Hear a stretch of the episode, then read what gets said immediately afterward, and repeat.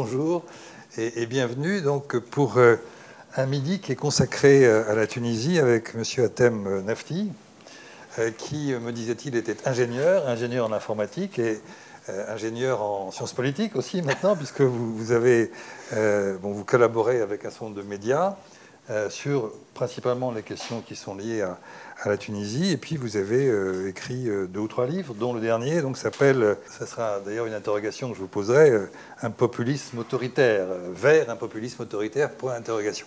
Alors on, a, on a discuté tous les deux et on, va faire ça en, trois temps, de manière très simple. D'ailleurs, on va d'abord, je vais d'abord lui poser une question sur, au fond, qu'on se pose tous, même si on a tous des éléments de réponse, mais c'est au moment de 2011 on pouvait imaginer qu'en Tunisie, ça allait marcher pour un certain nombre de raisons.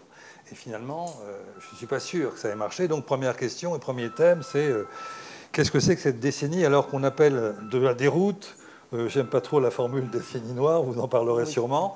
Premier point. Deuxième point, c'est évidemment la situation, disons, d'aujourd'hui, depuis 2019 et surtout depuis maintenant, avec la nouvelle constitution.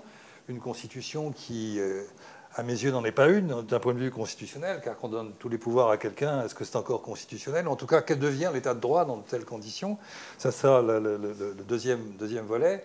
Et puis le troisième, évidemment, euh, c'est se demander, euh, en reprenant le titre, euh, et reprenant aussi, on en parlait d'un film de Labaki, vous vous souvenez peut-être, et maintenant on va où? Et maintenant on va où dans ce film de Labaki sur le Liban? Donc ce sera au fond quel est l'avenir sur qu'on pourrait imaginer pour la Tunisie.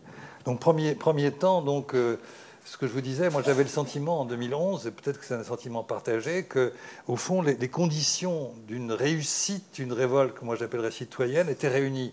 Parce qu'il y avait une société civile structurée, parce que l'armée n'était jamais entrée dans le champ politique, euh, parce que c'était très pacifique. Euh, et puis, il y a une chose que je trouve extraordinaire par rapport à tout ce qui s'est passé ailleurs, c'est qu'il y a eu, ce que j'appelle un moment constituant. C'est-à-dire qu'on a vu des gens euh, se rassembler euh, et faire vraiment, au sens propre du terme, une assemblée constituante, avec des gens qui n'étaient pas forcément des gens qui avaient une expérience politique. Moi, je les ai rencontrés, j'étais à Tunis à ce moment-là. Et donc, bref, on pouvait imaginer que ça allait fonctionner. Donc, ma question, c'est quel est votre diagnostic que vous décrivez dans votre livre et comment on peut expliquer ce qui s'apparente malheureusement à un échec? Euh, donc, euh, bonjour à tous. Merci beaucoup à, merci beaucoup à Raymond pour euh, cette invitation. alors, moi, je suis quelqu'un d'assez pessimiste, c'est-à-dire que depuis, tel Cassandre, ça fait dix ans que j'essaye de, de, saisir le moment où il y aurait une restauration autoritaire. Donc, ça, c'est ma nature, hein. ça n'a rien à voir avec les, avec les événements. enfin, encore que, mais j'ai toujours pensé qu'il y avait effectivement, euh, sur les pays qui ont connu en tout cas la première vague de printemps arabe, la Tunisie, pour diverses raisons, dont celle que vous avez citée, avait, avait des chances de réussir, euh, et notamment euh, à cause d'un point qui me semblait intéressant et, important, c'est une certaine homogénéité au niveau de la société. C'est-à-dire qu'il n'y avait pas les ferments de la division, que vous avez parlé de Halalawain de Nadine Labaki, qui parle euh, d'un conflit entre, euh, entre enfin, de, de, la cohabitation entre chrétiens et, euh, et musulmans. C'est des questions qui ne se posent pas. Il n'y a pas véritablement un enjeu religieux, il n'y a pas un enjeu linguistique, il n'y a pas, même s'il y a quelques problèmes de régionalisme et de tribalisme, il y a quand même une certaine homogénéité au, niveau de la société. Et donc je pense que c'est ce qui a fait que euh, ça marche euh, plus qu'ailleurs, en tout cas qu'il n'y ait pas ces ferments de la euh, ethnique, on va dire, de, de la division. Mais euh, il y avait aussi une volonté euh, très importante chez une partie euh, de, de l'administration et de la classe politique. Il y avait un refus du processus de, de démocratisation. C'est-à-dire que, et pour moi c'est la, plus grande, la plus grande victoire de, de ce qui se passe actuellement en Tunisie, c'est la victoire de ce qu'on appelle le parti de l'administration. La Tunisie a une tradition administrative plus développé que dans les autres pays de, la région. Et euh, c'est une, on s'est prévalu aussi de ça, on était bien content. Euh, les hommes politiques rappellent qu'après la chute de Ben Ali, il n'y a pas eu une minute de coupure d'électricité ou de gaz et on a longtemps euh, loué cette administration qui ne s'est jamais arrêtée. Il n'y a pas eu, euh, c'est la tête du régime qui a été décapitée, mais, euh, en tout cas l'administration n'a pas cessé. Enfin, on n'a pas eu ce qui s'est passé en Irak, en Libye ou, ailleurs. C'est-à-dire que il y a eu un mot d'ailleurs qu'on entend souvent en Tunisie, une continuité de l'État. Donc ça, c'est bien, ça fait que le pays ne sombre pas euh, et, ça nous a sans doute contribué à éviter euh, quelque chose comme une, euh, comme une guerre civile, mais aussi, ça, dit aussi l'importance de cette, de cette administration qui a su, voilà, qui n'a pas vraiment accepté le fait d'être dirigée par des, par des partis politiques et et qui, voilà, qui, qui, avait un certain fonctionnement. Elle a été aussi conçue de manière à n'obéir qu'un seul parti. On parlait du parti-État. Donc voilà, il y avait tout, un ensemble d'éléments qui ont fait qu'il y avait un refus au sein de cette administration dans son sens le plus large, c'est-à-dire l'administration euh, bureaucratique, mais aussi l'administration au sens force, euh, force de l'ordre, forces armées justice. Il, y a eu, je pense, un, refus que nous n'avons pas, euh, pas apprécié à sa juste, à sa juste manière. C'est-à-dire que pour des raisons qui pouvaient être parfaitement recevables. On a vu, un certain, on a pas mal d'amateurisme, mal d'entrisme euh, d'un certain nombre de partis politiques, à commencer par le Parti islamiste NAD, où on a essayé d'investir les, corps de l'État. Il y a eu une résistance. On a vu des personnes totalement incompétentes devenir PDG euh, d'une entreprise publique juste parce qu'elle appartenait au bon parti euh, politique. Donc il y avait des raisons objectives et totalement recevables de, de refuser ça, mais il y avait aussi au sein de, de cet appareil d'État et aussi au sein d'une majeure partie de la classe politique un refus en réalité de la démocratie. C'est-à-dire que ben, ce qui s'est passé, c'est un petit peu un accident de l'histoire. Et à mon sens, il n'y a pas énormément de démocrates dans la classe politique tunisienne. Donc tout ça a fait que voilà, il y avait, il y avait un refus, en tout cas, d'aller vers quelque chose de, vers une démocratie telle qu'on l'entend. Après, il y a eu aussi euh, donc ces acteurs-là refusant ce qui s'est passé, ont commencé à sortir ce que j'appelle le mythe de la, de la décennie noire, c'est-à-dire qu'effectivement, on ne passe pas de la dictature à la, à la, démocratie. Il y a eu des, des loupés, j'ai donné quelques exemples, mais il y avait aussi euh, un discours, un récit qui a été construit euh, sur cette décennie noire où tout, euh, ou soit dit en passant d'ailleurs, à chaque fois que je dis ça, je ne sais pas s'il y a des Algériens dans, dans, la salle, mais à chaque fois, le terme même de, décennie noire me, me, rend mal à l'aise. C'est-à-dire, on va pas. Euh, il y a eu très très peu de morts aussi bien sous la. Possible, Il n'y a juste pas de comparaison. C'est-à-dire, même Ben Ali, les personnes qui sont mortes sous les balles, ça n'a rien à voir avec ce qui s'est passé en, en Algérie. Mais en tout cas, il y a eu ce, récit qui s'est développé surtout à la fin de cette décennie. Donc au début porté euh, par les, les caciques de l'Ancien Régime, notamment par Abir Moussi qui, euh, qui représente vraiment l'Ancien Régime euh, pur jus et qui se réclame d'une filiation avec Bourguiba et Ben Ali. Et donc il y avait ce, discours de cette décennie noire. Et il y avait des choses qui ne fonctionnaient absolument pas. C'est-à-dire que, par exemple, euh, il y a eu un gouvernement, j'interviewe le chef de ce gouvernement, un gouvernement éphémère qui a été nommé après les élections de, 2019, euh, qui avait un certain projet, euh, on va dire social-démocrate pour aller vite. C'est sans doute, enfin même certainement le, gouvernement le plus à gauche qui est connu, qui connu la Tunisie. Et il y avait surtout voilà, une, le, chef du gouvernement, Alias Farfer, s'est présenté aux élections présidentielles. Il a eu moins de 1%, mais il avait en fait un, plan pour la Tunisie. Parce que jusqu'ici, ce qui se passait, c'est qu'on faisait des élections et après, on arrivait à se mettre d'accord euh, pour trouver une sorte d'homme de paille qui, euh, gouvernerait le pays. Et derrière, en fait, c'est les partis qui, euh, qui, tenaient la barque. Là, il y a eu aussi une sorte de. C'est Said qui l'a proposé. Le Parlement, voulant éviter une, dissolution, a voté pour, pour, ce, pour ce gouvernement. et l'a fait chuter très vite parce que ce gouvernement voulait s'attaquer à la corruption, voulait s'attaquer aux partis dominants et ouvrait, a commencé à ouvrir un certain nombre de, dossiers un petit peu gênants. Donc, on a très vite obtenu sa chute. Et à partir de là, c'était euh, voilà, vraiment le, début de la fin, parce que tout, ça se fait sous fond euh, de, crise de Covid. Ce gouvernement a très très bien géré la première vague, il y a eu 50 morts que les pays alentours ont connu un nombre beaucoup plus important de morts. Euh, ils ont très vite confiné, ils ont fait, voilà, fait un programme d'aide sociale, etc. Mais voilà, politiquement, ils gênaient, et donc on l'a fait chuter.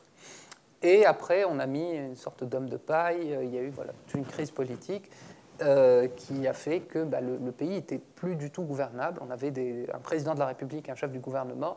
Donc juste pour pour schématiser, on était dans la configuration de ce que donnerait la gouvernance ici en France sous cohabitation, c'est-à-dire avec un président de la République avec très très peu de, prérogatives hors, euh, hors question euh, de défense nationale et, et, de diplomatie, et un chef de gouvernement qui a l'essentiel des pouvoirs. On est arrivé alors que le pays a connu de très graves crises, euh, des vagues très violentes de morts, il y a eu 20 000 morts pour un pays de, 11 millions d'habitants, c'est énorme en très peu de temps. Le système de santé s'est totalement euh, effondré.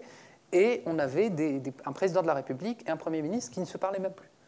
Et chacun essayant de, renforcer son, précaré au, moment où les, Tunisiens n'avaient pas, euh, pas, accès au vaccin, n'avaient pas accès n'avaient pas accès aux soins, tout simplement. je, connais des personnes qui ont soudoyé pour pouvoir avoir un, lit en clinique privée, donc euh, soudoyé pour payer derrière. Donc on, on était allé dans ça, et il y a eu un élément déclencheur, c'est les islamistes, euh, enfin un, représentant ou un des grands dirigeants islamistes, alors que le pays était dans cette situation, il a exigé du gouvernement qu'il euh, donne, enfin, il y avait euh, il y a un problème de, compensation des, euh, des prisonniers politiques qui sont essentiellement islamistes. Il y avait une caisse qui a été créée pour justement indemniser ces, ces, prisonniers politiques. Et il dit, il fait une réunion en juin 2020, donc encore une fois en pleine vague épidémique très grave, il dit, juin 2021, pardon, il dit, alors c'est juste plus possible, on veut les indemnités, on les veut tout de suite. Et c'est un discours qui était juste inaudible, c'est-à-dire que les gens mouraient dans, dans la rue, n'arrivaient pas à avoir accès aux soins. Ils disaient voilà, je donne, euh, je lance un ultimatum au Premier ministre pour qu'il euh, il indemnise les, personnes le, 21, euh, le, 25 juillet, qui est le jour de la fête de la République.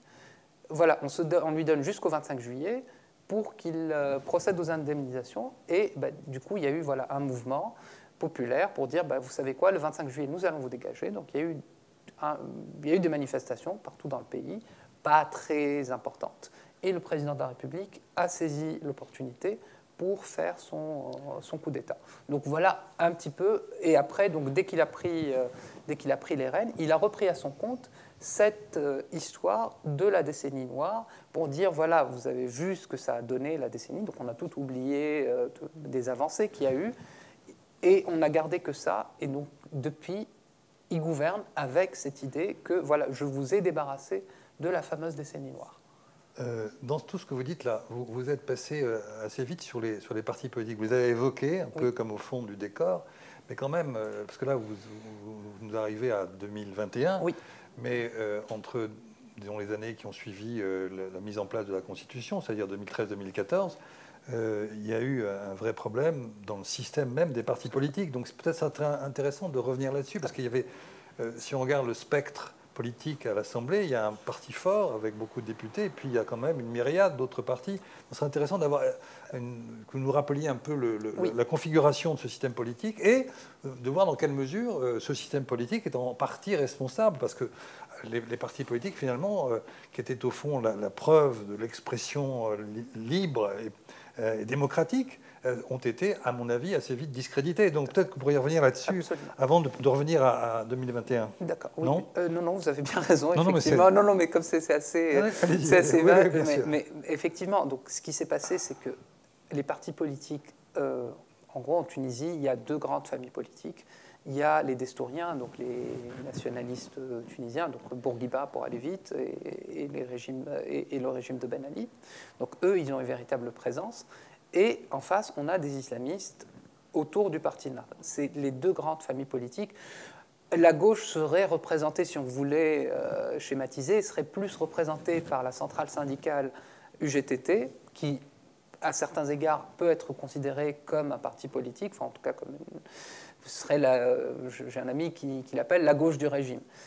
Mais voilà, les deux grandes forces, c'est ça, c'est les destouriens et les islamistes. Alors en 2011, il y a eu une, euh, révolution contre les destouriens, et donc il y a eu euh, un rejet de la rue, un rejet certain de, la rue pour les destouriens, et surtout euh, la loi électorale les excluait, c'est-à-dire toute personne ayant eu des responsabilités au sein de ce parti ne pouvait pas se présenter à l'élection constituante.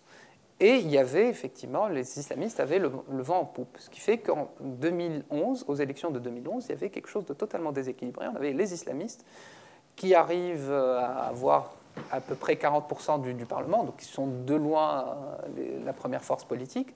Et derrière, vous avez effectivement une myriade de, petits partis.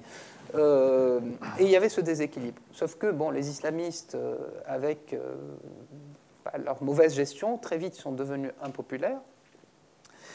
Et il y a eu une montée euh, d'une opposition autour de l'ancien Premier ministre euh, qui a assuré la transition, Béji Donc il a créé un parti avec, en agrégeant des islamistes, euh, pardon, pas des islamistes, justement tout sauf des islamistes, des personnes venues de la gauche, des personnes venues justement des réseaux d'estouriens et des syndicalistes. Et il a réussi à, faire, à obtenir un certain équilibre.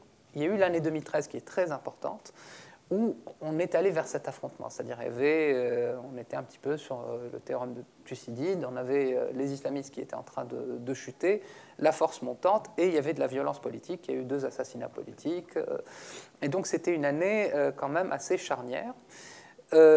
en parallèle, il y a eu le coup d'État en Égypte, et donc les islamistes se sont dit qu'il va falloir négocier avec l'autre force, qui est donc l'ancien régime, si vous voulez, et donc on est allé vers ce, régime de consensus, c'est-à-dire qu'effectivement en 2013, on était encore en train de rédiger la Constitution, il y avait une tension très importante, et finalement il y a eu un accord entre le chef des islamistes, Talaj Dranouchi, et le, chef de l'opposition, Beji Sepsi, pour finalement que la, Constitution soit la plus consensuelle possible, ce qui était très bien, ça a permis de sortir de, de la crise, mais euh, après, il y a eu les élections de 2014 et on est resté dans ce consensus. Et le problème, c'est que je pense que c'est de là que vient le discrédit, c'est-à-dire qu'à partir de, 2014, on a des, partis politiques qui font campagne, chacun en expliquant qu'il ne va jamais gouverner avec l'autre, et puis à la fin, ils se disent bon, ben, pour le pour le TAWEF, donc pour cette euh, pour ce consensus, il faut absolument que nous gouvernions ensemble, etc. Et donc c'est une sorte de négation de la démocratie, c'est-à-dire des personnes se font élire, malheureusement pas sur des programmes, mais en général, j'élis un tel contre un tel, c'est comme ça que ça se passe en Tunisie. Et après, je les vois gouverner ensemble, et je les vois surtout, euh, surtout sur la, partie entre 2014 et 2019. Tous les, les deux partis politiques dominaient, avaient les deux tiers de l'Assemblée, donc pouvaient faire ce qu'ils voulaient. Et ce qu'ils voulaient surtout, c'était de ne pas aller au bout de cette... Parce que euh, on a créé une constitution, il fallait la mettre en place. Il y avait des instances, il y avait... Moi, je pense que c'était une très bonne constitution mm, qui mériterait peut-être d'être changée sur un point ou deux, mais grosso modo, c'était quelque chose qui permettait de ne pas revenir à l'ancien régime, de ne pas retomber dans le despotisme. Donc il y avait une certaine délégation des pouvoirs. C'était vraiment le, fil conducteur, avec un partage des pouvoirs au sein de l'exécutif, avec une assemblée représentative, avec de la décentralisation, avec ce qu'on appelle aussi des instances constitutionnelles, c'est-à-dire tout vraiment les sujets qui fâchent, qui peuvent, qui peuvent créer euh, des problèmes, tels que l'organisation des élections, tels que euh, la lutte contre la corruption. On a délégué ça à des instances, on dit non élues, mais en tout cas pas directement élues. Et donc il y avait cet équilibre qui permettait de ne pas revenir dans le, dans le despotisme. Mais le problème, c'est que aucun des deux euh, grands mouvements n'en voulait. Donc ils ont tout fait pour ne pas élire, pour ne pas, faire, euh, ne élire les membres de ces instances. Et ça fait ce blocage-là, ça fait que, effectivement, pouvaient plus rien décider. Et en même temps, les, électeurs étaient totalement dégoûtés parce qu'ils votaient pour un, pour un parti qui faisait juste ça ne servait plus à rien de faire euh, une campagne électorale, puisque à la fin, de toutes les façons, tout le monde va participer. Donc c'est une négation de la démocratie. Et euh, il y a eu euh, ça, déjà. Ça peut, être, ça peut, être, considéré comme une démocratie consensuelle, non? Est-ce que c'est de la provocation de dire ça? Mm, Je pense que. Ouais. Bah, en tout cas, c'est comme ça que c'était présenté. Ouais. C'est la, euh, la, démocratie consensuelle. Mais sauf que, à partir du moment où la démocratie est censée aussi traduire la volonté populaire, si on fait l'inverse de ce pourquoi on a été élu, c'est problématique. Et ça renforce, et c'est une des, des, raisons qui renforce Reisheit. J'ajoute qu'après les élections de 2019, on est allé un cran au-dessus, c'est-à-dire qu'on a eu un Parlement, pour le coup, très éclaté, où même les islamistes arrivés en tête n'avaient même pas le quart des, sièges, et on avait euh, la survenance de deux pôles que j'appelle réactionnaires, avec deux acceptions différentes. Un pôle ultra-conservateur, donc qui se mettrait à la droite de Nava, et un pôle réactionnaire au sens contre-révolutionnaire, donc qui est le fameux Parti d'Estouriens libres, donc vraiment les gens qui se réclament de l'Ancien Régime. Et ces deux pôles-là n'avaient pas énormément d'élus, avaient moins d'une vingtaine d'élus chacun, mais ils étaient vraiment dans, la démonstration, dans le show-off, et le Parlement est devenu un véritable cirque, c'est-à-dire que déjà, il y avait toutes les plénières qui étaient trans, retransmises en direct à la télévision nationale, mais indépendamment de ça, euh, ce sont des partis qui euh, manient vraiment très bien les réseaux sociaux, donc ils mettaient en scène sur Facebook, en live Facebook, leurs affrontements. On a eu des choses scandaleuses, des, des, des, des députés qui, euh, qui, se, qui se frappent, euh, enfin, qui, euh, il y avait de la violence, il y avait de, des choses juste inacceptables. Des députés qui se font virer d'une émission de télévision, par exemple, aussi Oui, mais même pas, à la limite, qui se font virer d'une émission de télévision, c'est moins grave qu'une députée qui, qui se prend une claque. En direct et qui est filmée par le camp d'en face qui applaudit. Euh, des députés qui arrêtaient, qui faisaient des sit-ins à l'intérieur euh, de, de l'hémicycle. Euh, on, avait de tout. Enfin, Abir Moussi venait euh, affublé d'un casque de moto parce qu'on lui aurait dit euh, qu'on allait la tuer. Et donc, qui venait avec un mégaphone qui interrompait les. donc, le pays n'était juste plus gérable. Euh, il y avait en gros, les, juste pour vous dire, la direction de l'Assemblée devait aller vers l'ancien bâtiment, de, devait vraiment ruser pour pouvoir organiser ses plénières. C'est-à-dire que depuis qu'on est passé en régime monocaméral, les, la Chambre des conseillers, donc l'ancien Sénat, ne servait plus à rien. Quand ils savaient que, par exemple, il y a tel groupe qui bloque le, palais du Bardo, donc l'Assemblée, ils allaient vers l'autre bâtiment pour essayer, de, pour essayer de travailler. Et le pire de tout ça, c'est qu'on a mis la personne la moins consensuelle du pays, à savoir le chef des islamistes, El Ashranouchi, à la tête de cette assemblée et euh, c'est quelqu'un de très impopulaire en Tunisie et c'est quelqu'un qui a décidé de faire en plus un, une sorte de président bis, c'est-à-dire de, de, se comporter, de, de, faire sa diplomatie parallèle, de convoquer ce qui peut s'apparenter à des conseils de ministres. Et donc il a fait de l'ombre à Kais qui pensait euh, voilà, ne pas avoir de relais, ne pas avoir de force politique, et il a défié et finalement, bon, c'est largement vengé, mais bon, sur le dos du pays. Mais ça, on en parlera plus tard. Donc là, on peut passer au deuxième temps. Voilà. Vous y êtes, vous nous amenez. Donc c'est ce, alors, coup de force, coup d'État, vous en parlez dans votre bouquin. Euh, à minima, c'est un coup de force, évidemment, en juillet 2021, euh, avec l'utilisation de la Constitution pour finalement écarter la Constitution. C'est-à-dire qu'on utilise l'article 80, qui est l'équivalent dans notre Constitution à nous, c'est le 58 de l'article 16, euh, qui répond à, une exigence très particulière, des circonstances exceptionnelles. Donc c'est ça qui s'est passé. Donc là, je vous relance là-dessus. Maintenant, comment ça s'est passé, ce, ce, moment ou ce, ce, coup de force, moi j'appellerais ça un coup de force, de juillet 2021 Alors, il faut dire que donc, je, on est en 2021, au printemps 2021, le pays connaît une, euh, une crise politique très importante, doublée d'une crise économique et triplée d'une euh, crise sanitaire. Et euh, en mai, un journal euh, euh, avec lequel je collabore, Middle East Eye, publie en exclusivité un plan qui aurait été soumis au président de la République pour qu'il mette en œuvre ce fameux article 80. Donc l'idée, ce serait de, convoquer le chef du Parlement et le chef du gouvernement, de les retenir enfin même de, les emprisonner, de déclarer ce fameux article 80, donc l'état d'exception pour péril, péril imminent, et donc de, prendre tous les pouvoirs. Donc, euh, c'est un document qui a fuité. Euh, les proches du, président, dans un premier temps, ils ont dit non, non, mais ça n'a rien à voir. Et puis le président a dit euh, je ne suis pas responsable des, lettres, parce que c'était une lettre qui était adressée au, cabinet présidentiel. Il a dit je ne suis pas responsable de, ce qui s'est passé. Mais du coup, voilà, ça s'apparentait déjà à un coup d'État. Donc on était en mai, donc deux mois auparavant. Il y a eu donc euh, cette journée de manifestation contre euh, notamment les islamistes et euh, le président donc décrète l'état d'exception. Il dit que le péril imminent, alors ça a pas mal bougé. Donc au début, c'était bon, ça pouvait s'expliquer. Il y avait effectivement un effondrement du système sanitaire en Tunisie en pleine vague. La Tunisie est passée de l'un des meilleurs pays donc en 2020 à très très bien gérer la première vague au top 5 des pires pays. Euh, en plus, la question des vaccins a très très mal été gérée, donc euh, euh, la vaccination était pas du tout, enfin avancée très lentement. C'était essentiellement les personnes les plus âgées et donc de toutes les façons les, les premières à, à, mourir. Donc on était on était dans ça. Donc il a dit bon, de toutes les façons, là, il y a une embolie du système de santé. Et, euh, donc voilà, j'arrête, je, siffle la fin de la, récréation. Et après, donc le périlimina, on a commencé par ça, puis finalement c'est devenu le Parlement. Donc euh, au bout de deux mois, euh, le président, par un simple décret, décide dans les faits d'abolir ou de suspendre la Constitution.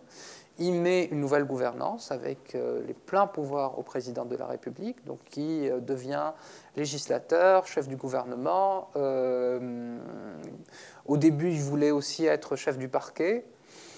Et l'idée derrière, c'était, voilà, là pour sortir, on est dans un état d'exception, c'est les dispositions exceptionnelles que je fais. Or, première remarque, euh, l'article encadrant, donc, euh, qui est effectivement une transposition de l'article 16 de la Constitution de la Ve République, il a une certaine philosophie. La philosophie, c'est qu'il y a un danger qui normalement vient de l'extérieur, donc c'est une, invasion, quelque chose comme ça, et donc tous les corps de l'État doivent se réunir pour faire front. Et effectivement, on donne un rôle prépondérant au président de la République. Mais l'idée, c'est vraiment une solidarité entre tous les corps de l'État. Or, l'interprétation qu'on a fait à Side, c'est que le problème vient du Parlement, vient du gouvernement, et donc euh, finalement, c'est eux-mêmes euh, le, le péril imminent, et euh, donc finalement, il faut me donner tous les pouvoirs.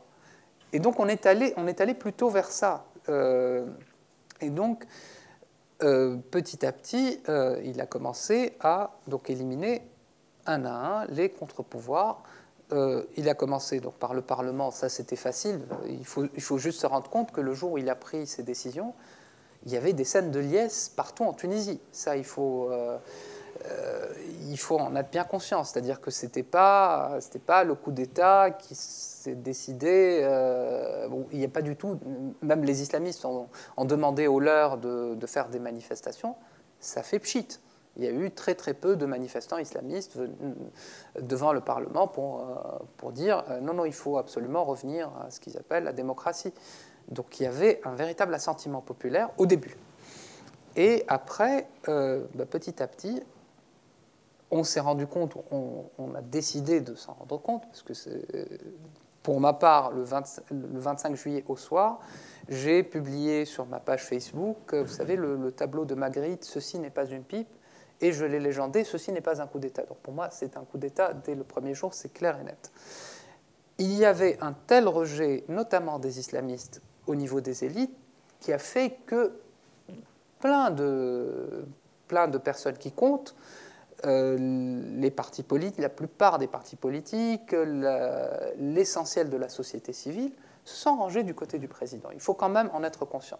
C'est-à-dire, ils ont dit, bah, pourvu qu'ils nous débarrassent des islamistes, c'est pas grave, bon, c'est temporaire. Au début, c'était un mois renouvelable, etc. Donc, il y a eu quand même un certain soutien. Mais le problème, c'est que les gens projetaient sur Side leur propre fantasme. Side avait un programme, il s'en est jamais caché. il a donné une interview que je reproduis d'ailleurs en, annexe du livre, en juin 2019, c'est-à-dire avant les élections, où il a dit, on en discutera certainement plus en détail, mais il a un programme clair et net, c'est d'en finir avec... Alors lui, il dit la démocratie représentative, moi je dis plutôt la démocratie libérale, où il va mettre un système qu'il appelle de, démocratie à partir de la base, où dans sa conception initiale, c'est on n'élit plus du tout le Parlement. C'est-à-dire on va élire des. Euh, c'est un système de conseil, c'est-à-dire on va élire des conseillers, on va dire euh, des conseillers communaux, euh, qui éliraient à leur, terme à leur tour des, conseillers régionaux, qui eux-mêmes désigneraient une sorte de Parlement au, suffrage indirect.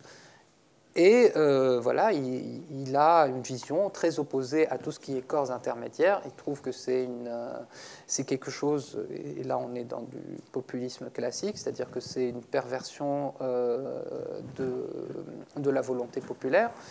Et donc les gens ont pensé, ont pensé juste qu'il allait écarter les islamistes, mais en réalité, très vite, il a montré qu'il voulait mettre en place son régime mais il a bénéficié, encore une fois, euh, du soutien d'un certain nombre de, personnes, notamment, on en parlait tout à l'heure, de constitutionnalistes qui ont expliqué que non, non, il avait parfaitement le droit de, faire ça et qu'il était hors de question qu'il mette en place son projet.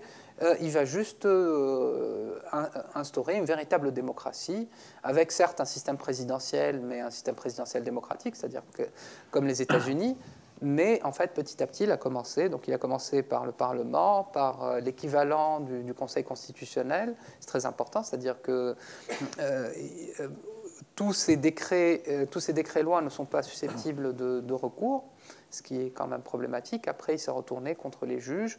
Et là, on est dans la phase où il est en train de s'en prendre aux médias et à la liberté d'expression. Je veux revenir un peu sur la. Là, vous parlez de ce coup d'État, coup de force de juillet 2021, mais ensuite, ça s'est traduit par une nouvelle constitution, puisque là, il y a une nouvelle constitution qui a été adoptée, et cette nouvelle constitution, euh, il, a, confié euh, le soin d'y réfléchir ou de la préparer à une instance où il devait y avoir un certain nombre de juristes, il devait y avoir des doyens de fac de droit, euh, et, et, cette instance, finalement, était, une coquille vide. Mais il y a quand même eu un texte qui a été préparé, notamment par, euh, comment il s'appelle Amin Mahfouz et, euh, et puis euh, Sadek Belaïd, qui, ont, qui, ont, qui, a, fait, qui a été jusqu'à faire un projet. Et ce projet, eh bien, le, président l'a carrément écarté. Il n'y a, rien à voir entre le, projet que le seul ou un des rares constitutionnalistes qui avait accepté de jouer le jeu, finalement, lui-même, si je ne me trompe pas, a été, mais vraiment frontalement désavoué par, par le président qui a fait autre chose. Et donc les, derniers constitutionnalistes qui encore appuyaient, entre guillemets, leurs collègues, ont été euh, quand même assez trahis par cette affaire. Et c'est important cette, cette, façon dont ils ont élaboré. Et juste encore un mot, mais en termes de constitution, c'est que la comparaison entre celle de 2013-14, c'est qu'il y a une vraie assemblée constituante, pluraliste. Alors que là, nous sommes dans une instance euh, qui, est, qui est fermée et qui, en plus, euh, n'a pas eu euh, droit au chapitre, puisqu'une fois qu'elle a sorti son texte, euh, ce texte a été balayé par le président. Alors, pour moi, c'est un. J'y consacre mm, pas un chapitre, mais presque. Pour moi, cette, cette phase est très importante, parce qu'encore une fois, je ne sais pas combien de temps ça va durer, mais ça, nous, ça nous raconte aussi le, notre élite, l'élite tunisienne. C'est très important. C'est-à-dire que euh, Saïd, euh, les deux personnes que vous avez citées, j'ai pris le soin de reproduire ce que ces deux personnes disaient de lui en 2019. C'est-à-dire au moment du second tour, ce sont deux personnes qui étaient opposées à ce qu'il arrive au second tour et euh, ont soutenu euh, son, son, adversaire. et il y avait, je, je, reproduis un certain nombre de posts Facebook d'Amin Marfoud, donc l'un de ces deux juristes, où il dit clairement que c'est un islamiste, un, un, homme très dangereux, qu'il ne faut pas lui confier le pays, etc.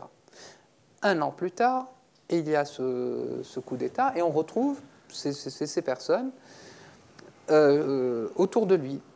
On a un problème en Tunisie très important chez une bonne partie des élites, c'est qu'on se positionne toujours par rapport aux islamistes. C'est-à-dire, on ne va pas réfléchir, on ne va pas penser une question, on va se dire que, que pensent les islamistes de ça, et on va faire l'inverse. Ou alors, je ne vais pas soutenir un projet parce qu'il est bon ou mauvais, je vais le soutenir parce qu'il pourrait mettre en difficulté les islamistes. Et donc, ces personnes qui ont dit pique-pendre de euh, Qais Saïd sont allées le voir, parce que lui, il avait quand même besoin de cette légitimité euh, académique, euh, Qais n'ayant jamais eu euh, son doctorat, donc euh, il y avait aussi d'autres personnes expliqueraient que tout ce qui se passe c'est une revanche entre anciens collègues de, la faculté des droits et sciences juridiques de Tunis, et malheureusement c'est en partie vrai, c'est-à-dire que c'est des, haines recuites que 11 millions ou 12 millions de Tunisiens subissent aujourd'hui. Donc ces personnes-là ont décidé de, de se porter caution de Kayside en expliquant que non, ce qu'il fait, alors euh, c'est effectivement l'état d'exception, euh, euh, on est dans des dispositions exceptionnelles. Et voilà, dans l'article 117, donc dans le décret 117 qui a sorti en 2022, qui est une sorte de phase préconstituante pour dire voilà comment les choses vont se dérouler jusqu'à la mise en place d'un nouveau régime, il y avait une sorte d'article, l'article 22 de mémoire, qui dit tout ceci vise à mettre en place un régime démocratique dans lequel il y aurait un équilibre entre les, euh, pouvoirs et euh, qui permettrait de traduire correctement la volonté populaire et euh, d'aller vers un régime démocratique.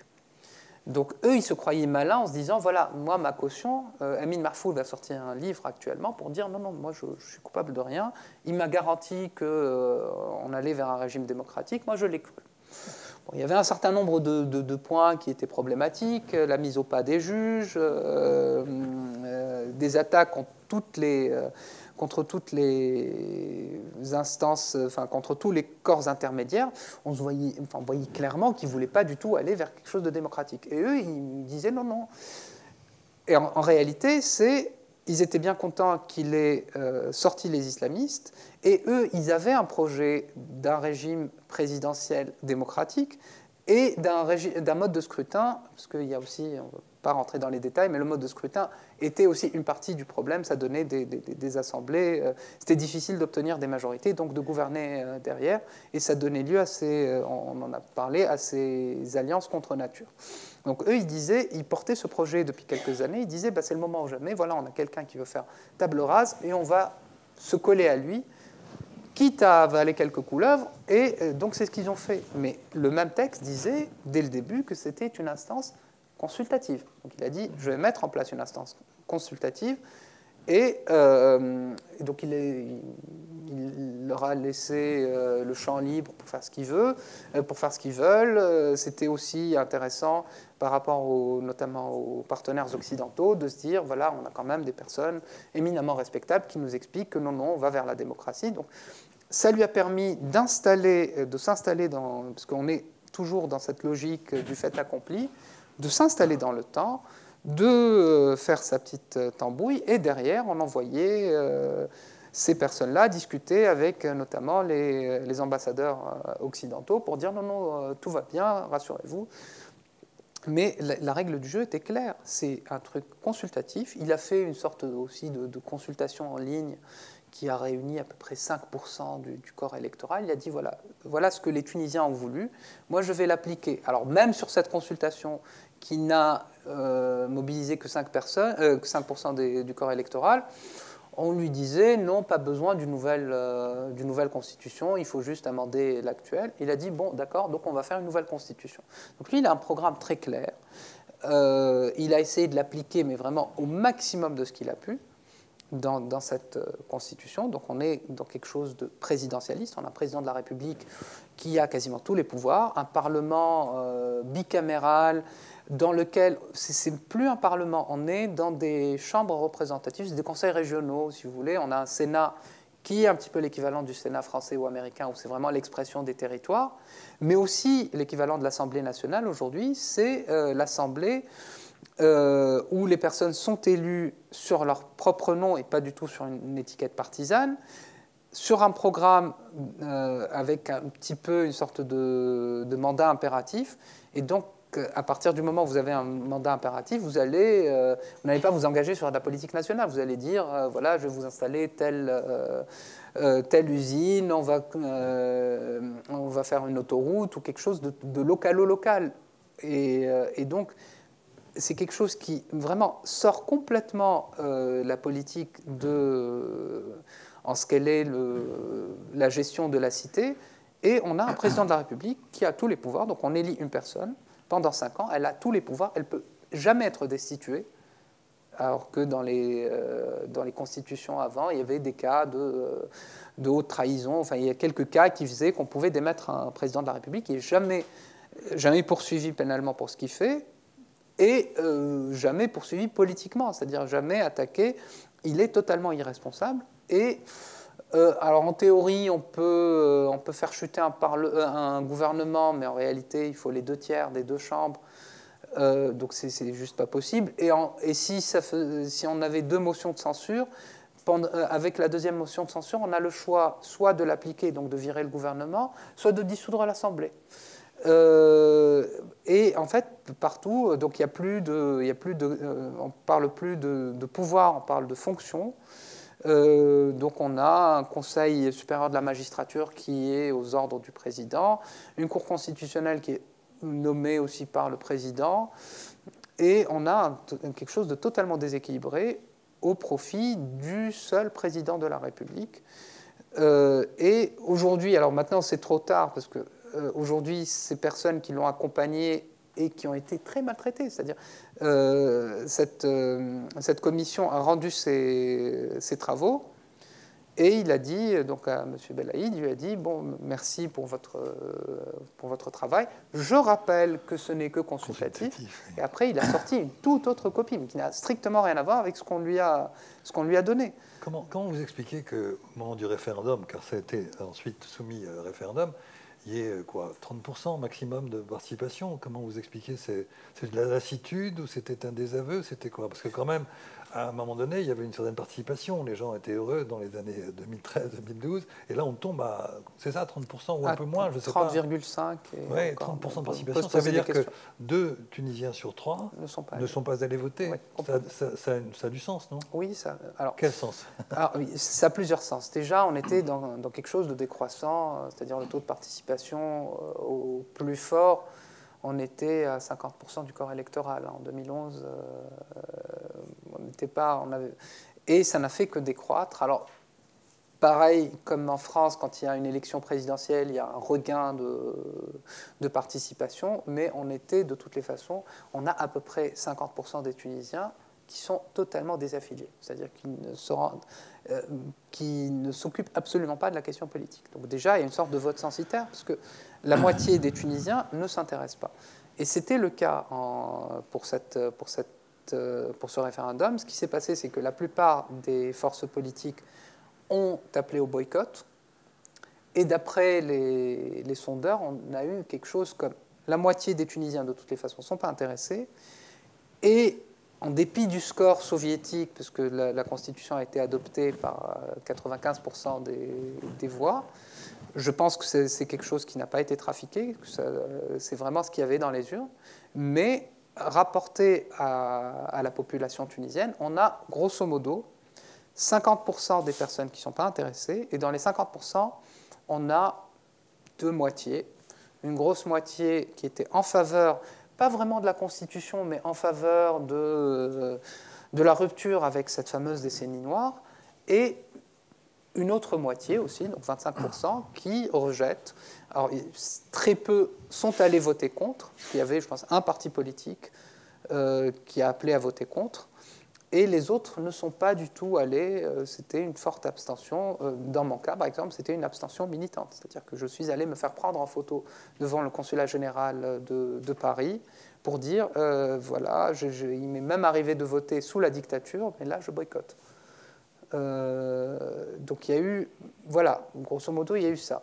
Et l'idée derrière, c'est, on a quand même travaillé l'opinion au corps pour dire que c'est soit nous, soit le retour de, de des islamistes. Enfin, ça, dépend chacun.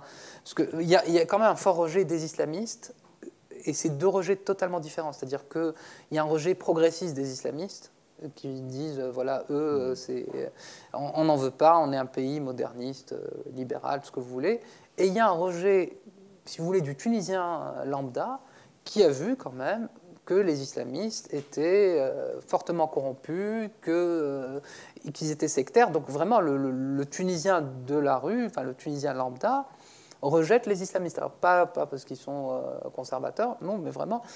Donc il voulait quand même qu'il y ait cette franche rupture. ça nous donne ce score vraiment soviétique, 95% de oui, mais avec 30% de participation. pour revenir encore un mot sur la participation, puis après on va ouvrir le débat évidemment.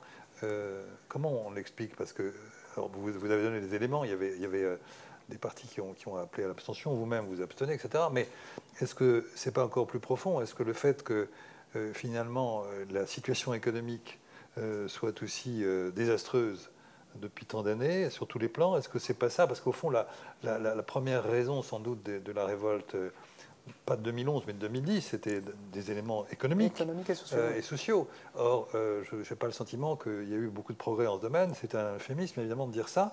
Donc, est-ce qu'il n'y a pas aussi cette idée que finalement, on rejette le politique, comme on le fait dans d'autres pays, parce que finalement, sur le plan concret, quotidien, euh, la situation économique et sociale n'évolue pas? Et quand j'ai regardé les chiffres là, euh, ces derniers temps euh, sur la Tunisie, tous les, tous les indicateurs sont en rouge, que ce soit l'inflation, le chômage, la dette extérieure, etc.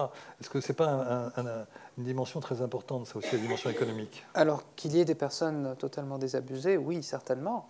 Mais le problème, c'est que Qais Saïd, on a parlé de la Constitution, mais pour moi, le plus important chez lui, c'est pas tant la Constitution, c'est le programme, le projet. Si, on a peut-être cinq minutes, c'est très important d'expliciter ce, ce que c'est. C'est-à-dire que pour moi, beaucoup plus important que la Constitution en tant que telle, qui lui donne effectivement de larges prérogatives, c'est son projet. Alors son projet, qui s'appelle la démocratie par la base, c'est un projet et politique et socio-économique. C'est-à-dire que d'un côté, on va complètement transformer la relation, donc on va écarter les partis politiques, tout est fait pour écarter les partis politiques. Par exemple, aujourd'hui, il y a des partis qui, ont quand même, qui vont euh, participer à ces élections de, décembre. Déjà, on a mis des, euh, conditions euh, qui font que voilà, il y, a, il y a 10 circonscriptions, il n'y aura pas du tout de candidats, et je pense une dizaine où il y aura un candidat. Donc sur 160, ça fait quand même, ça fait quand même beaucoup. En France, là, on, il y a eu aujourd'hui la, liste définitive, on n'aura pas de candidats, il n'y aura pas d'élection législative euh, sur euh, ce qu'on appelle France, euh, je pense sur toute la France d'ailleurs, mais France Nord qui a été historiquement, Paris, ça a quand même été une place forte historiquement de l'opposition tunisienne. il n'y aura pas d'élection législative en décembre, faute de candidats. donc il y a cette idée de se dire, et d'ailleurs on emploie à tort le parallèle avec la France, on se dit, on avait jusqu'ici des scrutins proportionnels de liste, et on va passer vers un scrutin uninominal à deux tours. Et ce que disent euh, les autorités, notamment les autorités électorales, ils disent ça n'a rien de scandaleux, c'est ce qui se passe en France. Mais en réalité, ce n'est pas vrai. Effectivement, en France, on élit les députés dans un scrutin uninominal à deux tours mais euh, moi je vais élire euh, le, candidat euh, de la France insoumise, du, Parti socialiste, etc. Enfin, on, vote quand même pour une politique nationale, pour un projet national. Son député, on l'élit certainement pour des considérations locales, mais essentiellement on l'élit parce que c'est un, élu de la nation. Là, c'est déjà pas, ça du tout. C'est-à-dire on sort complètement la politique nationale du Parlement de, ces deux chambres. Donc ça, c'est la première chose. Donc on élit sur des petites circonscriptions et votre candidat, par exemple, les partis nationalistes arabes vont présenter des candidats, ils n'auront pas le droit sur le bulletin de vote de dire que euh, monsieur un tel appartient à tel parti. Donc ça, c'est quelque chose de très important. Donc on évacue vraiment la politique nationale. Le seul moment de la politique nationale, c'est l'élection présidentielle. Ça, c'est le premier point. Le deuxième point, quand on est électeur, donc on a pris les circonscriptions, qui équivalent ici à ce qu'on appelle, euh, à ce qu'on appellerait un, arrondissement, c'est-à-dire une sous-préfecture, pas un arrondissement municipal. Donc, c'est des petites circonscriptions qui font que euh, si vous habitez dans cette circonscription, non seulement vous allez voter dans ces conditions-là, c'est-à-dire vous allez voter pour le candidat de votre circonscription, vous allez aussi pouvoir être sociétaire ou, euh, vous allez participer à ce qu'on appelle des entreprises communautaires. C'est-à-dire, euh, c'est des projets, essentiellement, c'est des, euh, des, projets de, de socialisation de, de, terres. Enfin, c'est, c'est, des, si des petites entreprises qui vont utiliser un certain nombre de, de terres qui appartiennent à l'État, mais qui sont mal gérées pour diverses raisons, pour euh, faire, je ne sais pas moi, de l'extraction de, de, minerais ou euh, pour faire, euh, pour faire une activité locale. Donc là, toute personne peut souscrire, tout électeur dans une circonscription peut souscrire à ce genre d'entreprise. Donc déjà, vous voyez, on n'est plus sur de, sur de la politique, on est sur le, vraiment l'appareil de production, c'est-à-dire on est sur du, j'ai pas envie de dire des colcos, mais c'est quelque chose comme ça. Voilà, on est sur du, un petit peu un projet collectiviste. Et ce projet-là, enfin ces projets-là seraient, euh, seraient abondés par euh, de l'argent qu'on aurait euh, pris à des personnes, à des chefs d'entreprise réputés corrompus. C'est-à-dire on a mis en place une loi d'amnistie qui permet à l'État de traîner en justice à peu près quiconque, même si c'est quelqu'un qui n'est pas poursuivi, de lui dire euh, on vous accuse d'être corrompu, même s'il si n'a jamais été euh, poursuivi. Vous avez été corrompu, je prends l'exemple, voilà, un homme d'affaires prospère sous Ben Ali. On va dire que bah, si vous aviez des affaires prospères sous Ben Ali, c'est que forcément vous avez collaboré avec, avec le régime, donc quelque part vous êtes, euh, corrompu. Donc bah, soit vous passez à la caisse, soit soit bah, on vous poursuit et vous irez en prison. Et donc là, on est en train de constituer un système euh, clientéliste qui va faire qu'au bout de, la chaîne, c'est-à-dire pour aller vite, le prolétariat pourra devenir actionnaire dans des entreprises collectivistes et euh, on va aussi pouvoir coopter des, hommes d'affaires qui vont euh, qui vont aussi, parce que la, contrepartie, c'est qu'on ne les poursuive plus. Donc finalement, pour le coup, des hommes, d'affaires réellement corrompus ont tout intérêt à financer ce genre de, projet et devenir un petit peu les hommes d'affaires du régime. Donc, ce qu'est en train d'installer Kayside, ça va au-delà de la fameuse constitution. C'est vraiment un nouveau, un nouveau, une nouvelle organisation des moyens de production, alors qui est très très peu réfléchie, qui, à mon sens et au sens des personnes que j'ai interrogées, n'est absolument pas viable. Mais en tout cas, ça donne cette illusion que euh, la Tunisie est un pays euh, dont les sous-sols sont riches en minerais, donc vous allez pouvoir les utiliser. Et euh, tous les hommes d'affaires sont corrompus, donc ils vont pouvoir vous financer. Donc c'est vraiment, vraiment un changement sociétal qui est à l'œuvre et qui est le projet de, de Bien, écoutez, je vous remercie. On va, on va passer à la deuxième phase, c'est-à-dire laisser à chacun la possibilité de discuter, de faire des remarques, de poser des questions euh, par rapport à tout ce que vous avez dit. Euh, vous avez commencé par dire que vous êtes pessimiste, mais là vous nous avez rendu euh, difficilement optimiste. Alors je laisse la parole à, celui qui voudra ou celle qui voudra la prendre. Un régime discrédité, un rejet des élites politiques, des difficultés socio-économiques. Cela ressemble beaucoup à la France. Les scénarios tunisiens ont-ils des chances de se reproduire si un parti illibéral arrivait au pouvoir en France parti en constante progression? Oui, alors c'est vraiment une question que je. Parce mon livre s'adresse à des Tunisiens, mais aussi à des Français. Oui, euh, il ne faut pas penser que, euh, que ce qui se passe en Tunisie est vraiment réservé aux Arabes qui, de toutes les façons, ne sont pas faits pour la démocratie.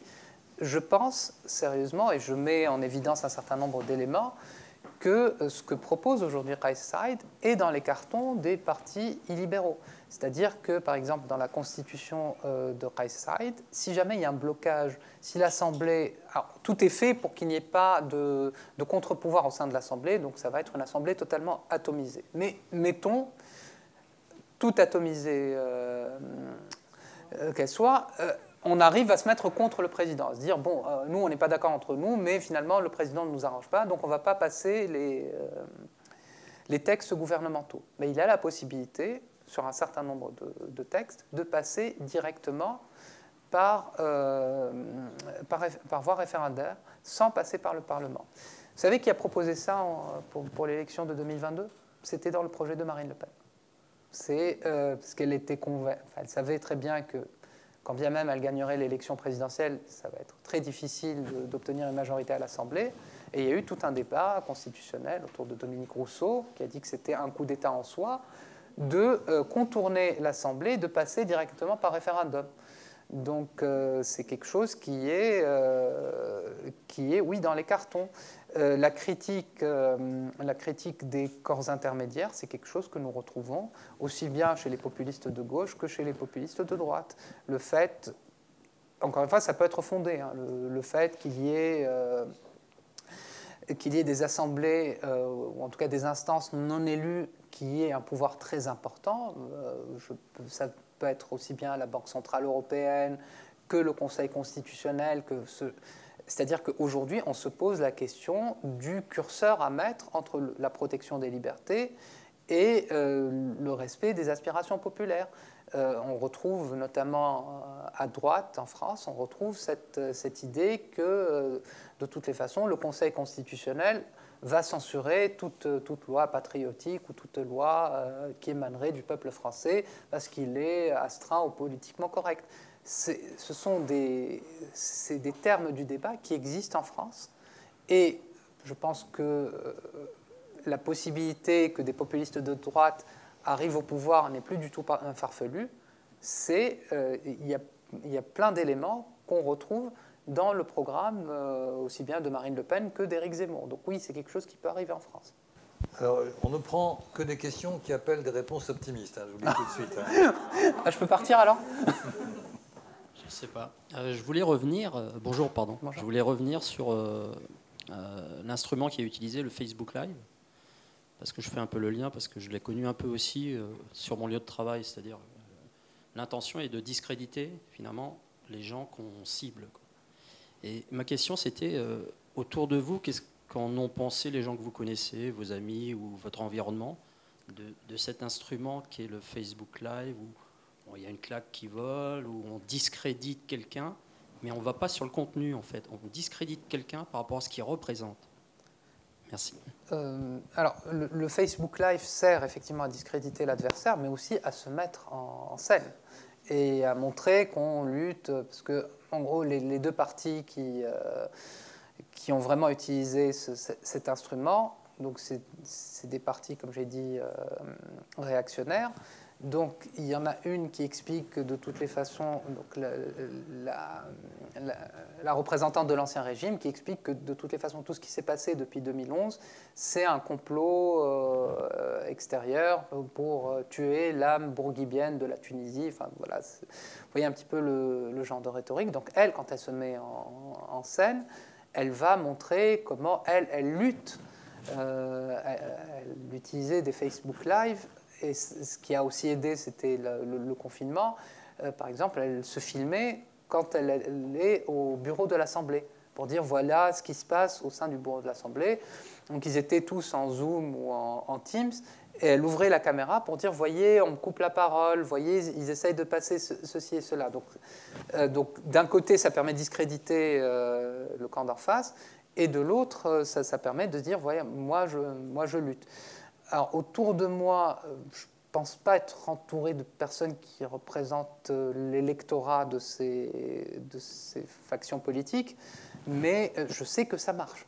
Je sais, et ça se mesure facilement dans un live, alors, je n'ai pas les chiffres en tête, mais aussi bien Rabbi Moussi, donc on va dire la nationaliste, que Saifdi Marlouf, l'islamiste radical, les deux, quand ils faisaient des, des Facebook Live, ils avaient une audience très importante, beaucoup plus importante que, euh, que les interventions, par exemple, en plénière.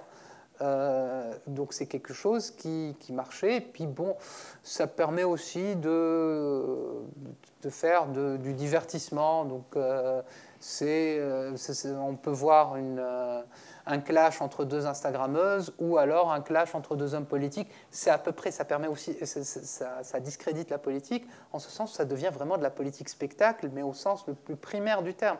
C'est-à-dire que euh, c'est un clash parmi d'autres. Aujourd'hui, Instagram propose. Euh, euh, tel Instagrammeur qui n'est pas d'accord avec l'autre et qui, se renvoie des, des, stories parallèles, ou alors mon champion qui est en train de lutter contre, contre le camp d'en face. Et ça permet aussi euh, de, faire, oui, du spectacle sur la vraie politique, j'ai envie de dire.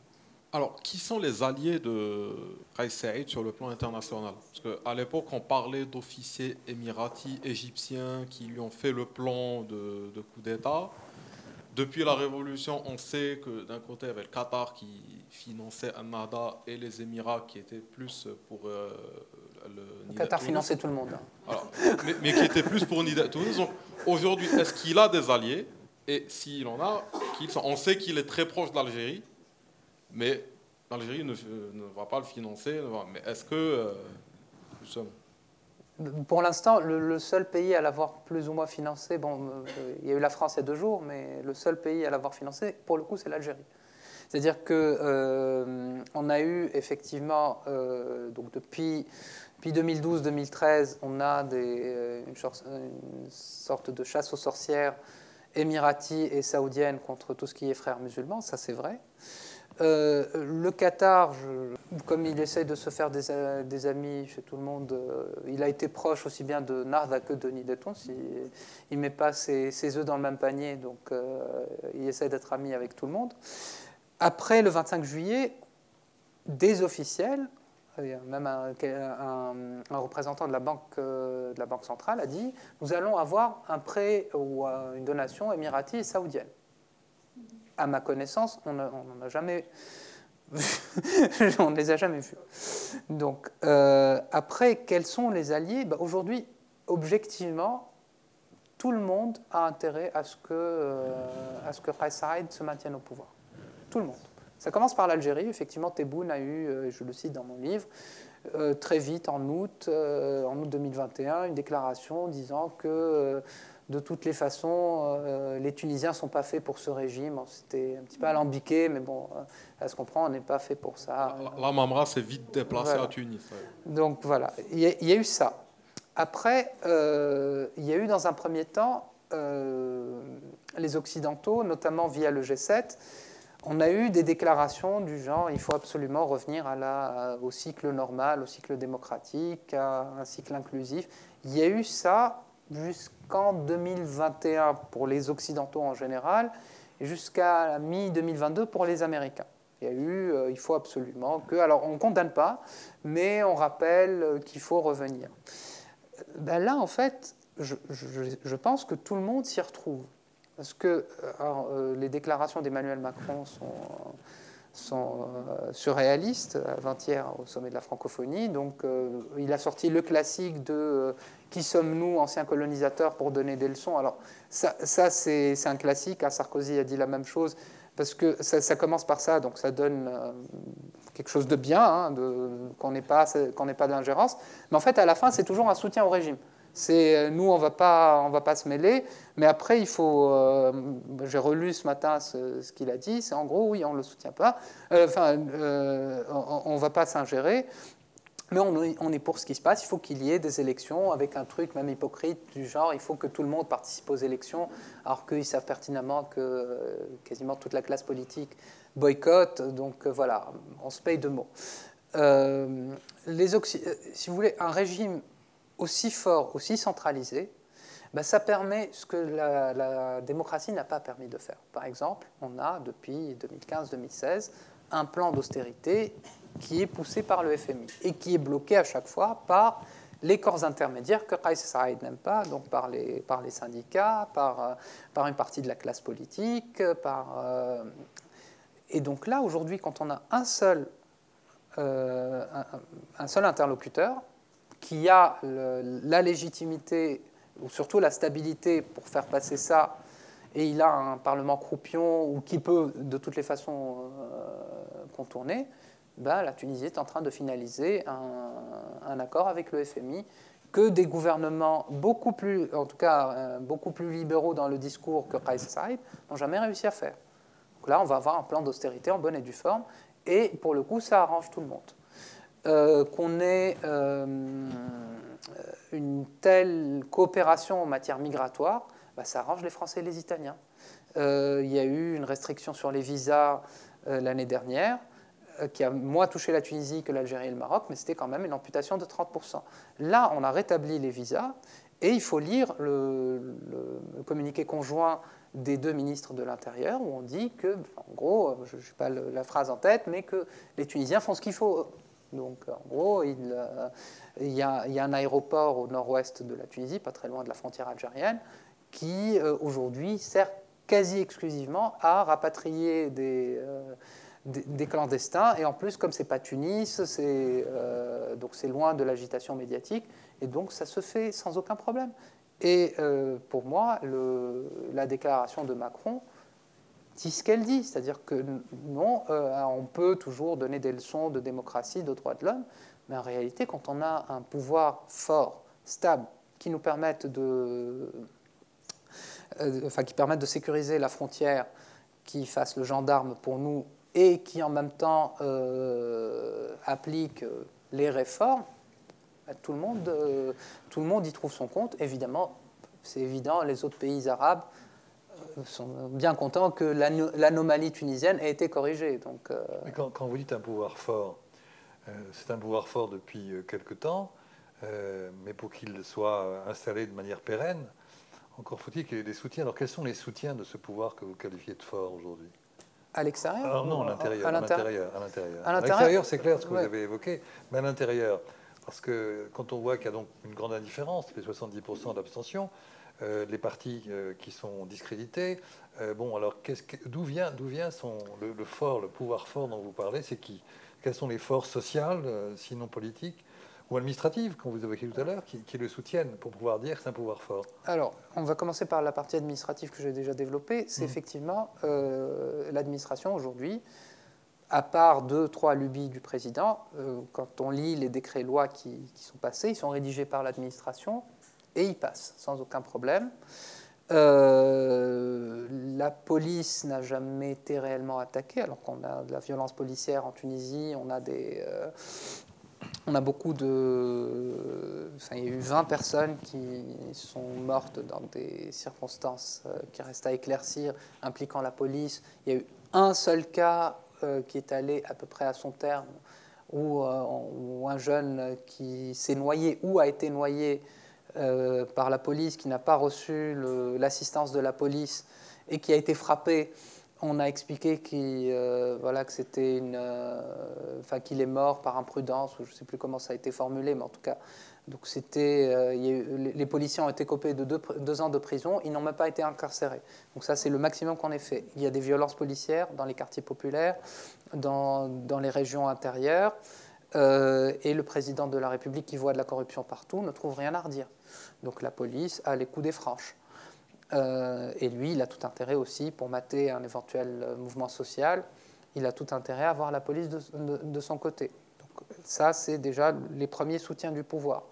Les autres soutiens, c'est justement la population qui, aujourd'hui, certainement par lassitude, euh, ne sort plus. C'est-à-dire qu'il y a eu des pénuries alimentaires cette année qui auraient fait bondir. Enfin, avant, les Tunisiens sortaient pour... Euh, pour rien. Euh, euh, il y a eu des pénuries alimentaires en plein mois de Ramadan, il y a eu plein de, plein de choses, et il n'y a pas eu de véritables mouvements sociaux. Pourquoi? Parce que Qais Saïd, ça a été, c'est quand même, on n'en a pas beaucoup parlé, mais il a, pendant dix ans, il a labouré les terrains qui lui ont été laissés par les autres, c'est-à-dire qu'il s'est adressé aux marginaux. Il a de vrais relais dans, les, euh, dans le, ce que j'appelle le mouvement social autonome. Euh, il n'est pas. Euh, aujourd'hui, ce qui se passe, c'est qu'il y avait de forts mouvements sociaux. Aujourd'hui, ils sont divisés parce qu'il y a une partie qui croit quand même qu'on peut arriver à quelque chose avec Saïd, qui a un discours social, qui parle de, cette Tunisie des oubliés, etc. Enfin, qui parle vraiment à ces, régions marginalisées, à ces groupes marginalisés. Et donc, il continue à avoir un soutien, y compris chez euh, ces groupes qui pouvaient effectivement se manifester à un moment ou à un autre et dire au pouvoir, nous sommes là. Aujourd'hui, il n'y a pas véritablement de mouvement social, sauf, euh, sauf dans deux villes, la seconde ville d'ailleurs de Tunisie, mais ça reste très localisé. Il n'y a, pas de, a pas eu de mouvement, un véritable mouvement social national. Donc ça lui permet aussi de continuer. Et le meilleur ami euh, et le meilleur soutien de Qais Saïd, c'est cette fameuse classe politique qui, d'une part, est largement discréditée, et euh, aujourd'hui, elle est inaudible, et en plus, elle est, si vous voulez, elle est très fortement divisée. Pour aller vite, il y a, trois pôles. Il y a les islamistes et leurs alliés qui étaient au pouvoir, et donc contre lesquels s'est opéré le, le coup d'État, qui n'ont pas fait de véritable aggiornamento euh, et donc ils se disent non, non, il faut rétablir, c'était très bien, etc. Euh, on va peut-être, oui, il y a eu des erreurs, vous voyez, des, trucs, euh, comme dirait Georges Marchais, c'était globalement positif ce qu'on a fait. Donc ça, pour peu qu'il se manifeste, ça fait des, points de popularité pour ça. Il y a des gens qui ne veulent plus entendre parler de, de ça. Il y a l'ancien régime, autour de, sa chef Abir Moussi, qui arrive, qui a vraiment des relais partout dans le pays, qui, qui est celle qui fait le plus bouger les foules, mais ça reste dans son, euh, ça reste les partisans de l'ancien régime. Elle n'arrive pas à aller vers les autres et les autres ne veulent pas aller vers elle parce que elle critique, elle a la même critique que les autres de ce qui se passe aujourd'hui, c'est-à-dire que c'est un pouvoir fort qui est en train d'installer un système dictatorial, mais dès lors qu'on aborde la question des droits de l'homme, bah, très vite, elle revient à un discours euh, quasi fascisant, très proche de ce que disent les, proches de, de Said. Et enfin, on a euh, une nébuleuse qui va de, la gauche radicale au centre droit, de partis dits démocratiques, qui rejettent les deux premiers pôles d'opposition et qui surtout n'ont aucun relais.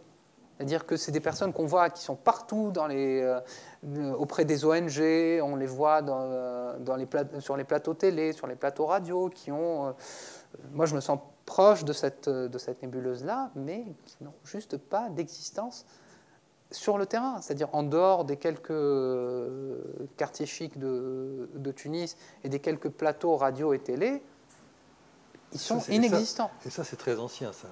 Le, manque, d'implantation de la gauche ça, va même jusqu'à la, ça va même jusqu'à la droite. C'est vraiment tout ce qui n'est pas ancien régime. Les, partis qui voulaient essayer d'exister dans les années 90, au moment de, cette pseudo-ouverture, en fait, quand il y a eu des élections, n'avaient aucune réelle implantation. Euh, J'ai envie de dire c'est pire que dans les années 90. Euh, par exemple, le, déjà, il faisait 4%, 5% ces partis à l'époque. Bah, c'était des élections truquées et, par exemple le PDP, euh, qui est sans doute le parti le plus visible de cette véritable opposition, parce que Souben Ali avait de la fausse opposition, le PDP avait une représentation dans chaque délégation de Tunisie, dans, chaque sous-préfecture, il y avait au moins une personne, un bureau. Et, il se faisait un point d'honneur de faire ça. Aujourd'hui, on n'en est même plus là. On a régressé par rapport à ça. Malheureusement, oui. Enfin, après, l'offre s'est démultipliée aussi. avant, le, PDP accueillait jusqu'à des islamistes. Euh, mais, mais aujourd'hui, voilà, c'est des personnes qui n'arrivent pas à faire déjà ce qui est très étonnant, c'est-à-dire, je parle de, pas des islamistes ni de l'ancien régime, les seules manifestations qu'ils arrivent à réunir, c'est devant le théâtre municipal de l'avenue Habib où euh, voilà, où c'est pas, voilà, ça ne demande pas énormément d'investissement, où il, y peut y avoir du monde, pas beaucoup, mais on ne va pas au-delà de ça, parce qu'il n'y a pas de véritable implantation, et qu'eux aussi, euh, ils se font attaquer, puisque cette classe-là a aussi, à un moment ou à un autre, gouverné avec, euh, avec les islamistes, et donc elle est tenue pour, ou en tout cas intégrer le régime, par exemple. Pour la gauche radicale, ils n'ont jamais été dans les gouvernements, mais comme il y a un rejet de cette décennie, ben, ils pâtissent aussi de ça. C'est-à-dire qu'aujourd'hui. Est-ce que ça va jusqu'à une nostalgie de, ce qu'on va appeler l'ancien régime, c'est certain? Oui. Oui. oui. mais c'est une nostalgie qui a été cultivée pendant dix ans. Que, euh, euh, et, c'est quelque chose qui peut s'expliquer. C'est-à-dire qu'on a, euh, vous, l'avez bien souligné, c'est parti, on, est quand même parti d'une révolte socio-économique. S'il y a eu un invariant, c'est vraiment la, classe, euh, c'est vraiment la politique économique et sociale. C'est-à-dire que très vite, dès 2011, euh, il y a eu les bailleurs de fonds qui se sont précipités euh, pour dire non, on va vous accompagner dans, cette, dans cette transition. Donc effectivement, il y a eu des investissements pour la démocratisation dans la société civile. Mais sur l'économie, et pour moi c'est le plus important, il fallait surtout pas que ça change. Il y a eu le, il y Deauville euh, de, de 2011 où on a promis de l'argent, d'ailleurs une bonne partie de cet argent, on n'a jamais vu euh, euh, la couleur, mais, en réalité, il n'y a jamais eu de rupture. C'est-à-dire, ce que propose Price c'est aussi une, véritable rupture par rapport à un modèle socio-économique qui remonte aux années 70. Et personne n'a voulu aller dans ça, et on était toujours dans l'idée de vraiment plaire euh, aux, bailleurs de fonds, plaire aux partenaires et surtout ne pas, ne pas réellement questionner euh, le modèle économique en Tunisie et la place de, la Tunisie dans la mondialisation. On était toujours resté sur la même chose, donc de, des services à bas coût. Et en plus, on arrive, aujourd'hui, c'est même aggravé par la situation, on arrive on est en train de demander, parce que le modèle économique, c'est pour attirer des investisseurs étrangers, on va avoir des salaires bon marché, une main-d'œuvre plutôt qualifiée, et en contrepartie, un État social qui permet justement que les gens puissent vivre de ces bas salaires. Donc, avec un système de compensation, là, ce qu'on est en train de faire, c'est de dire il faut maintenir les, bas salaires, mais enlever tout ce qui est compensation. Et c'est ce qu'exige le FMI. Et en plus, ça arrive au moment où on est dans une crise inflationniste mondiale. Donc, mais le projet du FMI, c'est vraiment ça, c'est arrêter la compensation, passer au prix réel, au moment même où, avec la compensation, avec toutes ces, toutes ces aides, tous ces filets sécuritaires, les Tunisiens n'y arrivent plus.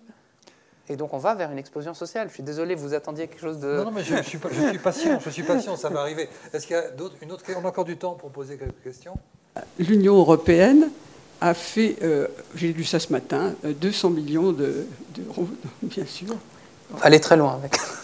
non, mais enfin, je veux dire, c'est la dernière chose qui a été faite. Qui, Vous êtes sûr que c'est pas la France? Je pense que c'est la France. 200 ah. euh, millions d'euros, c'est le, le, prêt et le prêt qu'a accordé la France pour développer l'enseignement du français. Donc c'est certainement pas pour sortir de la crise économique. Ah non, en tout cas, c'était pas c'était pas indiqué, c'était pas celui-là. Il, ah, il, y avait aussi l'Union européenne. Mais 200 millions d'euros, c'est rien. C'est vraiment rien. Allez-y. Euh, justement, pour rebondir sur le sommet de la francophonie, euh, quel est le sens de la visite du président tunisien alors qu'il euh, met en avant la réalisation de la société? Qu'est-ce qui fait qu'il a voulu se présenter à ce salon alors qu'au début il n'a voulu faire l'inauguration alors, je pense que ça aurait été très compliqué, parce qu'il a quand même tenu à, ce que le sommet soit organisé. L'année dernière, le sommet a été, il devait se tenir en 2020. Bon, il y a eu le Covid. En 2021, et c'était intervenu juste après euh, donc le coup d'État et il y a eu des pressions. Euh, d'ailleurs, notamment l'ancien président Mansour Malzoukri est condamné aussi euh, aujourd'hui par contumace parce qu'il il s'est félicité du report du sommet. Il a dit j'y ai œuvré parce que c'est pas c'est pas possible de tenir un sommet dans un pays qui vire vers la dictature. Euh, le, sommet, c'est aussi de se dire qu'il y a une reconnaissance internationale à ce qui se passe. Et c'était vraiment le sens de la visite d'Emmanuel Macron.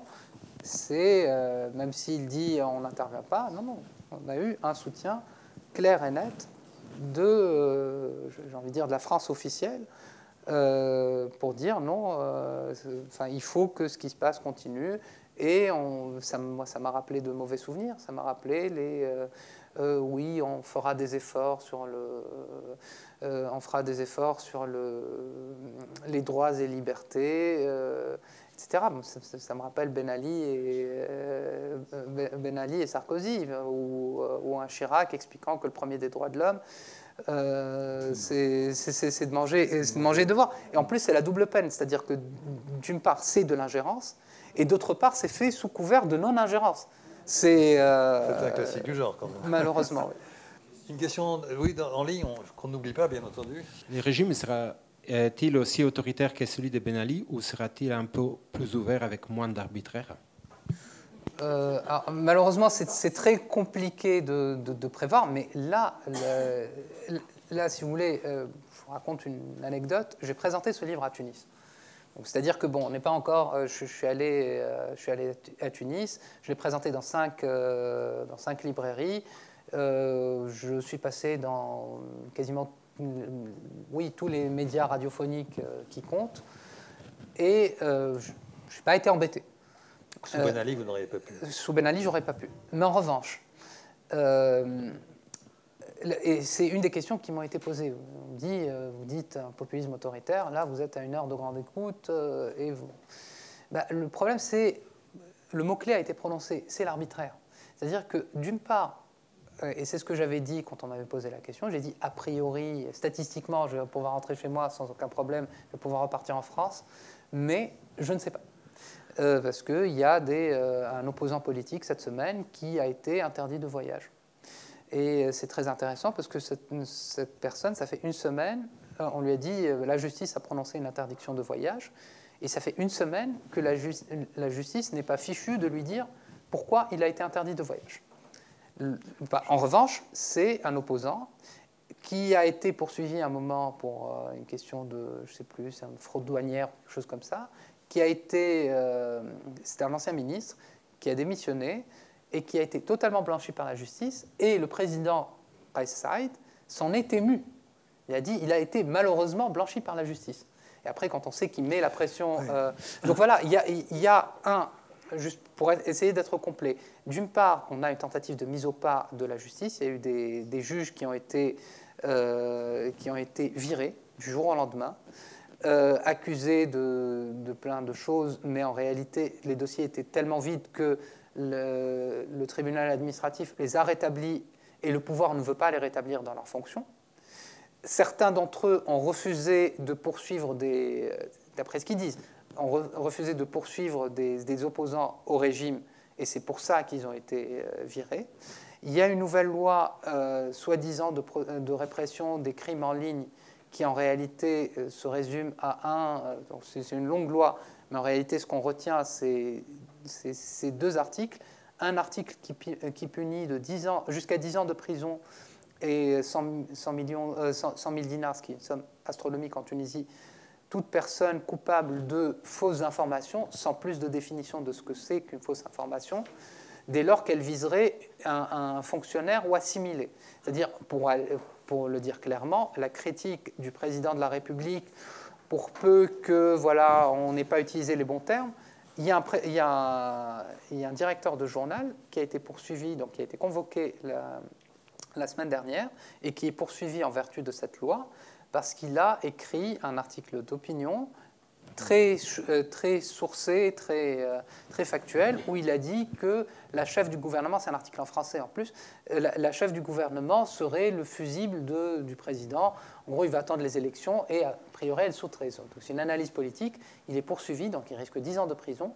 Et il a été convoqué par la police et il a expliqué qu'il a dû expliquer à un policier ce que voulait dire sourire BA parce que toute la procédure se fait en arabe, et on lui a dit oui, sourire BA, parce qu'il a été poursuivi sur ordre de la ministre de la Justice, qui n'a pas précisé les griefs, qui a dit voilà, il faut le poursuivre pour cet article, et donc l'enquêteur était en train d'analyser pour lui dire alors sourire BA, j'ai pas compris, est-ce que c'est peut-être une diffamation? On en est là.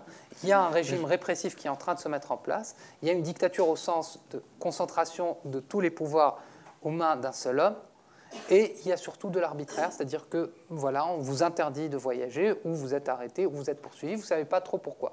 Et donc ça peut aller, ça peut être pire que Ben Ali, ça peut être en, fait, moins pire, ça on en sait. Quand on, quand, on parle du régime de Ben Ali, je crois qu'il faudrait euh, être plus précis et dire à quel moment. Parce que ce dont nous parlons en ce moment, ce dont vous parlez maintenant, c'est l'installation d'un système qui va être probablement un système euh, populiste autoritaire, comme le dit votre, votre bouquin. Euh, mais si on prend les années 88, 89, 90, euh, de Ben Ali, eh bien, en fait, on était dans cette incertitude encore. Il y avait des pseudo-ouvertures, et on avait même, je me souviens, euh, et oui, euh, de Michel Rocard, Premier ministre, qui, va, qui va à Tunis dans un voyage entre guillemets privé pour dire, ben voilà, il y a eu des élections qui sont sans doute libres. Bon, évidemment, et on était dans cette espèce de, moment qui n'a pas duré, qui a pas duré, et, qui était soutenu par, comme, comme, Rocard tout de même. et puis très vite, ce régime a montré ce qu'il était véritablement, c'est-à-dire un régime euh, qui était extrêmement autoritaire. Et, donc je me demande, et ce n'est qu'une question, euh, si euh, vous avez pu présenter votre bouquin là ces temps-ci, la question est-ce que vous pourrez le présenter dans un an ou deux ans? Et moi je ferai l'hypothèse que ça sera plus difficile, j'en sais rien, on verra. voilà, c'est pas moi qui vais conclure. D'autres, une dernière question, vraiment une dernière question? Oui, bonjour. merci pour votre intervention très informative, en tout cas en ce qui me concerne. Euh, je voudrais savoir, dans l'exposé que vous avez fait de ce qui semble être l'idéologie ou le projet euh, en matière constitutionnelle du président, euh, je me trompe peut-être, mais j'ai cru déceler des, relents de livres fer de Kadhafi et de la notion de Jamahiri et tout ça à la base et tout. Alors je me trompe ou...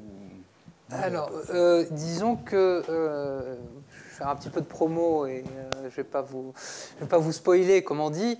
Euh, j'ai trouvé des, si vous voulez, la critique que fait euh, Kadhafi de, la démocratie représentative, on trouve à peu près les mêmes éléments.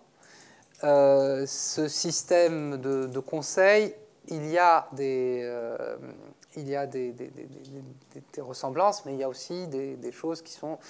Disons que c'est un petit peu plus démocratique ce qui se passe en Tunisie. Il y a des, enfin, ce qui est prévu en tout cas.